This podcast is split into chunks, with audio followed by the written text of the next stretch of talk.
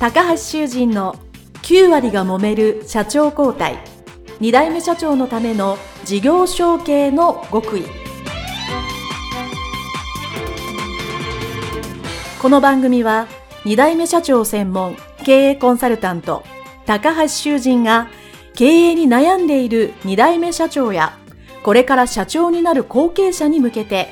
経営力を伸ばし会社を引っ張れるリーダーシップを身につけるための番組です。これまで数百社をコンサルティングした実績から2代目社長ならではの悩みを知り、その解決のための独自理論によって2代目社長もまた従業員も幸せに仕事ができることを目指した内容です。皆さん、こんにちは。事業承継コンサルタントの高橋修人です。本日は株式会社白鳥プロパン代表取締役社長白鳥五代様にですね、えー、オンラインで、ズームで、えー、つないでのインタビューになります。えー、白鳥社長よろしくお願いします。はい、よろしくお願いします。はい、えー、白鳥社長と私のつながりなんですけど、えーまあ、青年会議所の、えーまあ、業種別部会といって、まあ、同じ業種の人ばっかりが集まっている会で、えー、ご一緒させていただいて、はい、えー私が第35代部会長で、その次は白鳥さんが部会長ということで、え非常にお世話になった方でございます。はい、えー、お住まいというか、まあ、会社がですね、えー、青森県にありまして、えー、青森市になるんですかね？はい、そうです。はい。はい、あの、僕も2回ほどお邪魔したと思うんですけど、非常にいいとこで、まあ、冬に行ったらまあ寒いんですけども、あの、非常にあの、いいとこでですね、あの、えー、いつも誘われて行ってないんですけど、えー、ねぶた祭りに来てほしいと。はい。お願いします。あのお誘いいただいてるのはなかなか行けてないですが、あの、必ずそのうちにコロナが収まったら行きたいなと思っております。はい、はい、えー、それではですね、えー、白鳥社長の白鳥プロパンの会社のご紹介と、ご自身の自己紹介をよろしくお願いします。はい、ありがとうございます。えー、株式会社白鳥プロパンですが、えー、はい、あの、創、創立ですね。えー、私の祖父が、昭和32年の11月に、えー、白鳥プロパンガス商会という名前で個人事業で、えー、始めたのが、えー、きっかけです。えー、まだその当時は新炭ですね、薪とか炭で、えー、台所調理というのは普通だったのを、えー、鋳物のガスコンロと、あとあの、まあ、丸いですね、10キロボンベっていうんですけど、それを使って、えー、まあ、調理をすると。いうことで、えー、台所から、えー、かまどと、えー、薪を、えー、なくそうというような感じの、えー、商売でした。で、それがですね、えーまあ、だんだん発達し、発展していって、はい、で、えー、息子が3人います。で、私の父が長男、えー、次男が、えー、と三男がいて、えー、この3人とも、えー、戻ってきて、はい、えー、父親を支えたんですね。で、まあ、それぞれが、あのー、努力し、えー、お店をそれぞれ一つずつ持って、青森市内で、えー、活動するという形。まあ、そのおかげで、まあ、おかげさまで、えーまあ、顧客も、えーまあ、今ではどうでしょうか、そのお客さんも3000件、えー、一般のあの顧客えー、遠いのお客ももっといるんですが、全部合わせて、まあ、大体8000件ぐらいのお客様がいるとも、すごい、ね、会社に、えー、成長することができました。はいえー、1990年の6月に、えー、法人化、えー、株式会社化した。うんうん、で、えー、で、ただですね、あのその前後で、えーまあ、創業者の白鳥藤吉が亡くなり、で、2代目社長が、えー、私の叔父で、えーまあ、次男が継いだんですが、あ、そうなんですね。はい。はい、えー、1996年ですね、うん、に、えー、52歳でですね、まあ、肝臓がんで亡くなってしまうと。あらはい、えー、起きました。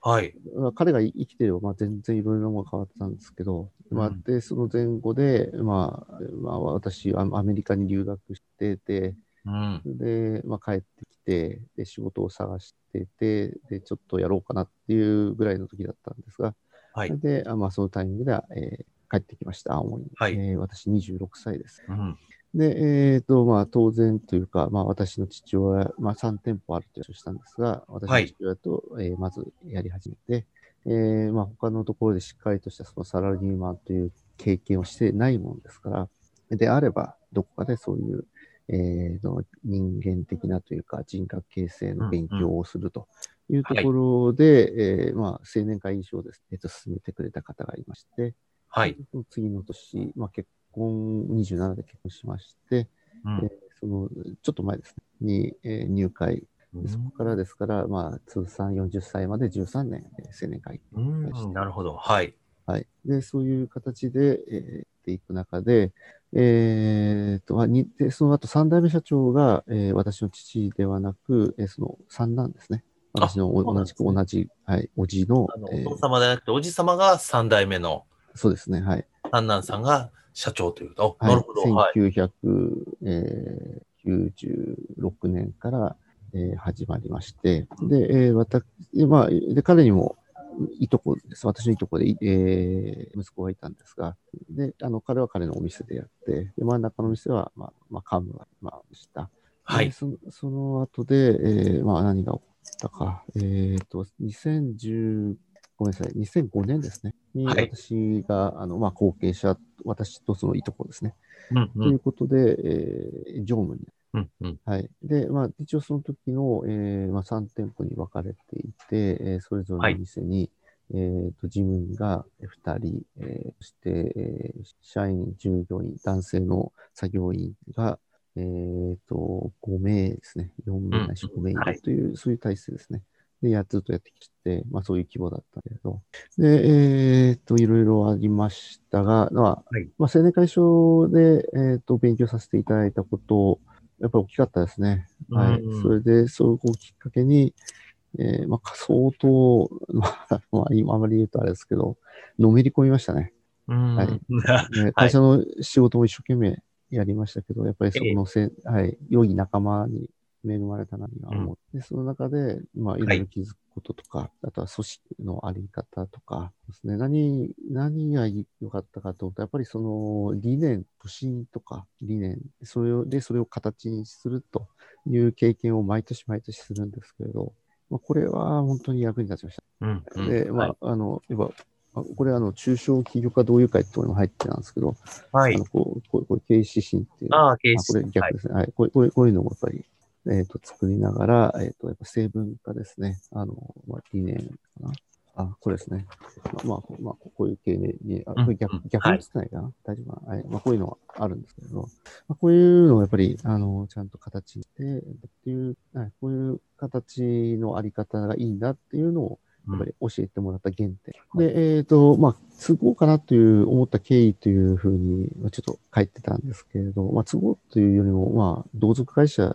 の中で、やっぱりリーダーシップを発揮してっていう中ではいろんな期待を、ねまあ、もらっていて、それに応えなければいけないと頑張ってきた分、相当あったんですけれど、うん、大変だったと思います。はい、やっぱやっぱり、あのそうですね、あのうん、これ会社の行き先をどうしようかという、うんうんはいビジビジョンですね。そこの部分について、えー民族間の中でちょっと大きい違いがあって、やっぱりその、まあ、3つのお店でやってきたっていうところで、はいそれぞれのお店がやっぱりちょっと社風が違ってたので、うん。それをやっぱり一つにまとめなんできないから、それぞれ分かれて独立させようっていう動きもやっぱりなるほど。えー、もともと3つあった、まあ、ご兄弟でやられていたのを、えー最初はひ一つのいわゆる法人なりして会社でやっていたのを、えー最終的には3つに、まあ、分社というか、分ける感じになったんですね。そういうお話、ただ、あの、私の父はそれに反対して、おーはい。会社を分けるべき、分けたその瞬間にえーちっちゃくなってしまうん。う。そうすると、すごい商売やり。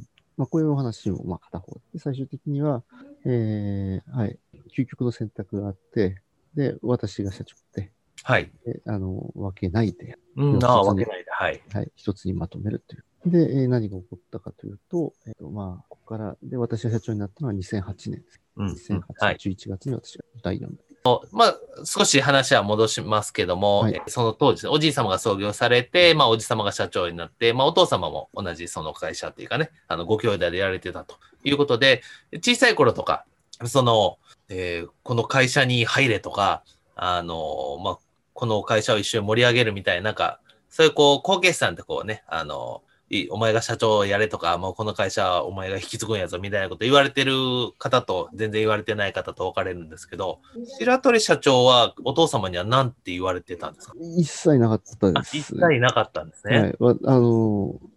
そうですね。うん私はこの、よく考えれば言われたことなかった。です、あ、はい。あでもそういう方もいらっしゃるので、全然そうだと思います。そうすると、はい。その、えー言われなかったら、その若かりし五代少年はですね、あの、じゃあじ、まあ誰でもそうですけど、夢としてこう大人になったらこうしようとか、こんなんやりたいとかっていうのは、その当時はどんなことを考えてはったんですか？まあ、まあ、まあ、あの、日本国外に、もうな飛行機こう乗ってあちこちに行けるような仕事がいいなって漠然とは思ってまああ海外に行けるような仕事がいいと。そうですね。なるほど。それでアメリカも留学されてたんですね。はい。それはそこまでは置いていて。まあ、あの、ただ、なんていうんですかね。えっと、まあ、中学、中学校と高校も実は私、えっと、寮がある学校に行ってしまったので、はい地元にいなかったんですね。おー、はいですか。ら、親としっかりと過ごしたのって、小学校の6年間ぐらいしかなかったんですけど、うーんなるほど。あ、僕もそうですね。中学校、高校と6年間寮だったのでそうなん。ですか。あら。はい。うんあ、の、すごくわかります。はい。そでただ、その中だでも、やっぱり、えーこの仕事って、あの、まあ、お客様から呼ばれたら、あの、すぐ行かないといけない。要は、基本的に、あの、ガスでも、灯油とか、そういう要は、え調理のこともあってるか、うんうん、まあまあ、急いでるわけですもんね。そう。はい、おお湯が出ないか、ね。暖房が止まるか、エアコンが止まるとかって、本当に切実になんか困ってるものに対する、えっ、と、なんていうの、その改善のために、あの、もしくは相談でっていう電連電話連絡ってやっぱりしょっちゅう来るので、それに対応するというのは、やっぱりもう、休日も夜でもなくですね、対応しないといけないっていう、その姿は見てましたね。うーん、なるほど。で、うん。だだ人を助けてる、せ人の生活を支えてる。で基本的にはやった後は、やうん、うん、お客様はみんな笑ってありがとうって、うんその姿は見せて今考え。そはいれは非常にいい思い出でもあるし、でやっぱ父親のその姿はやっぱり自分の中では、うん、ほ誇りですね、やっぱ。はい、そう思ってた。なるほど。はい。ありがとうございます。で、まあ、あの、まあ、会社に戻られてですね、まあ、あの、その2代目社長様のご病気で、えー会社に戻られてということなんですけど、その、まあ、後継し、あ、社長になるまで何年ぐらい、いわゆる後継者、まあ、確実な後継者ではないんですけど、後継者候補として何年ぐらいああったんですか？10えっ、と、日入社が96年で、えっ、と、そので、常務になったのが2005年ですから、まあ10年ぐらいですかね。10年ぐらいですか？はい。はいえーあそうすると、まあ、えー、し五代、いやし白鳥社長と、まあ、いとこの方ですかね？はいが、まあ、一応、常務って先おっしゃってますかね？まあ、いわゆるど、どちらかが次の社長になるっていうのは、こう、僕の感覚から言うと、なんていうんですかね？えー、すごくプレッシャーというか、なんか、ど、どっちが社長をやるんだろうって、こう、なんか、ちょっとあまり僕が想像しづらい状況なんですけど、その時のこう、心境って、こう、やっぱり、自分が社長になりたいとか、やろうとか、なんかそういう思いって強かったんですかね？で僕はナンバー2って全然とは思ってたので、もともとそういうタイプだえっと、その、えーいとこの、まあ、えっと、三代目の、えー三男の、まあ、息子さんの方が継いで、まあ、自分はそれをサポートするタイプ、サポートしようと思ってはったわけです。なるほど。まあ、すまあ、それがなんやかんやで最終的に社長になる、なられるので、まあ、それはまた後でお聞きすると。思うん。ですけど、そうすると、えっ、と、その10年ぐらいですかね、あの、まあ、一緒に働いて、自分がまあ、将来、えーとはいえ、まあ、経営にかかることは間違いないと思うんですけど、その時代やっぱりその自分が、まあ、次の経営人として、なんかそういう課題とか、えー自分なりの悩み、悩みっていうんですかね。今思えばですよ。えーこんなこと考えてたなとか、こんなこと悩んでたなと思ったことはどんなことがありますか？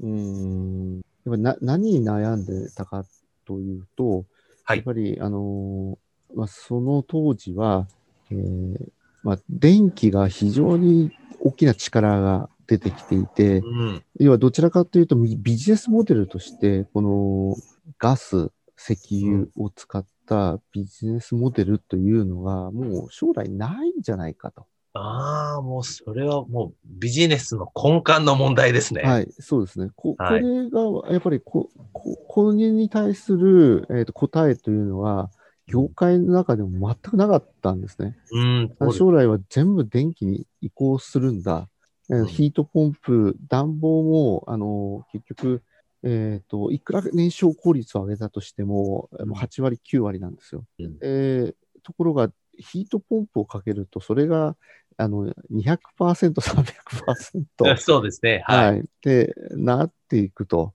で、こういう中で、じゃあ僕たちが売ってるこの商売の商材っていうものについて、まあ、原子力のものすごい安い電気がよ、深夜電力で供給されていく、えっ、と、エコキュートっていう名前でボイラーがどんどんどんどん、うんあの、電気の方に切り替わっていく。こはい。ういう時代の中で、じゃあ僕たちがやっていることって、新築の需要っていうのが、まあ、どんどんどんどんなくなっていくわけで、うんそうですね。これはもうちょっと、車用、もう車用でいいとこかなっていう、そういう意識がすごい強かったんです、その時は。じゃあ、ど、あーこれをまあじゃあど、大変な状況だったと思います。はい。どういうふうにこう、あの、事業転換させなきゃいけないんだっていう意識が、その当時は、ものすごい強かったです。それが、そのはい。当時の社長とか、その一等子の方っていうんですかね。まあ、そういう方とまあ今後どうしようって話は、その当時はよくされていたんですよね。うーんと、まだ、あの、その、えっ、と、父親たちが、えっ、と、な、60代でですね、うん。元気だったんで、ああ、まあ、まだ、そういう会社としてはそういう話にはまだ習ってなくて、なってないですね、はい。ただ、白鳥さんが漠然と、まあ、それはね、長くやる以上、将来的にはね、不安を感じますよね。すすごい葛藤でした。それは、えっ、と、まずですね。ただ、えっ、と、あとは、その、まあ、いけ、その、そ私の先代の、その社長のやり方とか、いろいろ、まあ、いろいろあったんですけれど、やっぱりその中で、あやっぱそれぞれのお店でそれぞれだったので、まあ、これは、まあ、その時は仕方ないとは思ってたんですけれど、やっぱ長い目でやっていく中では、どうやってこう一つのまとまりにするかというところは、うんまあ、まあお店ごとにやり方が、はいまあ、なんていうんですかね、あの、違うというか、その、なかなかで俗人的に変わってたと。な、同じことやってるんだけど、実際現場行くと結構違うということがあって、その通りです。はい。まさしくわ。かりやすい例で一つ、どんなのがありました？こう、こう聞いてるリスナーさんでも、ああ、そうですか。わかりやすいい。ような。えっ、と、まあ、僕が、えーまあ、例えば、あの、家庭用のボイラー配管とか、あの給湯器とかつけたりするじゃないですか。はい。やり方がそれぞれのお店で 違ってたんです。ボボイラーの設置の仕方も、えー標準化されてない。うーうん。つける順番が違うとか、あの、い本当にやり方が違うとかって感じですねそうで。すね。まあ、まあ、最終的に、あの、つないで、お湯が出て、それで、あの、いや、ももちろんそうですよ。お湯でなかったら困りますからね。まあ、もちろん結果としてお湯は出るんだけど、その、裏側の作業としては、あの、仕様が違うんですね。で、その仕様が違う、なんで違うかっていうと、でうん何が大事かっていうところの、あのコンセプトワークとか、その哲学的な考え方ですね。うんそういうのがちょっとやっぱ、ちょっとずつやっぱり微妙に違うと。そういうものがやっぱり裏打ちされて、仕上がりのこう見た目とかも、えっ、と、何が大事かっていうところから、あの、来るところがちょっとち、ちょっとずつ違うと、あの、それぞれ細かく違うっていう、こういう、こういうのはやっぱり統一しないとダメだな、とか。使用が困ると、例えば、その A 店がやったことを B 店の人が仮に見に行ったとしても、